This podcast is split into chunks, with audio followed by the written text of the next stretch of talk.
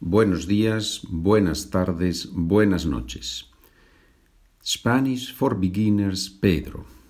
This is a podcast with the goal of making you, of forcing you, speaking Spanish.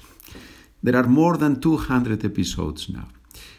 And from the beginning, the idea is to teach grammar, to teach vocabulary, and to practice that with sentences, with questions and answers. I've been teaching Spanish for more than 35 years. My name is Pedro Fernandez Fanjul. More than 35 years teaching Spanish.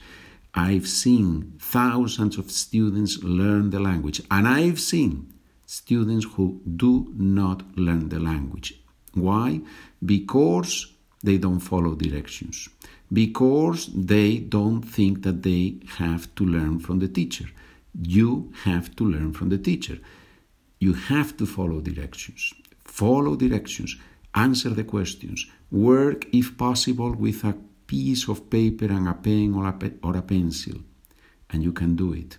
And it's beautiful. It's a beautiful process. And when you start speaking in Spanish, when you start communicating in Spanish, you will get motivated. And then you will go further and further. On my website, Spanish for Spanish for nothing, Spanish with Pedro,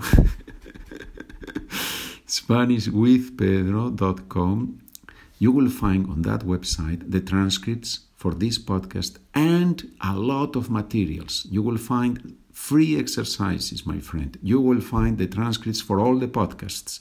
You will find books with short stories, books with conversations in Spanish, all that to help you produce in Spanish, communicate in Spanish. Let's start this beautiful journey. Take it seriously, work every day, regularly, if possible, and if you have any question, any comment, any complaint, my email SpanishWithPedro at gmail.com.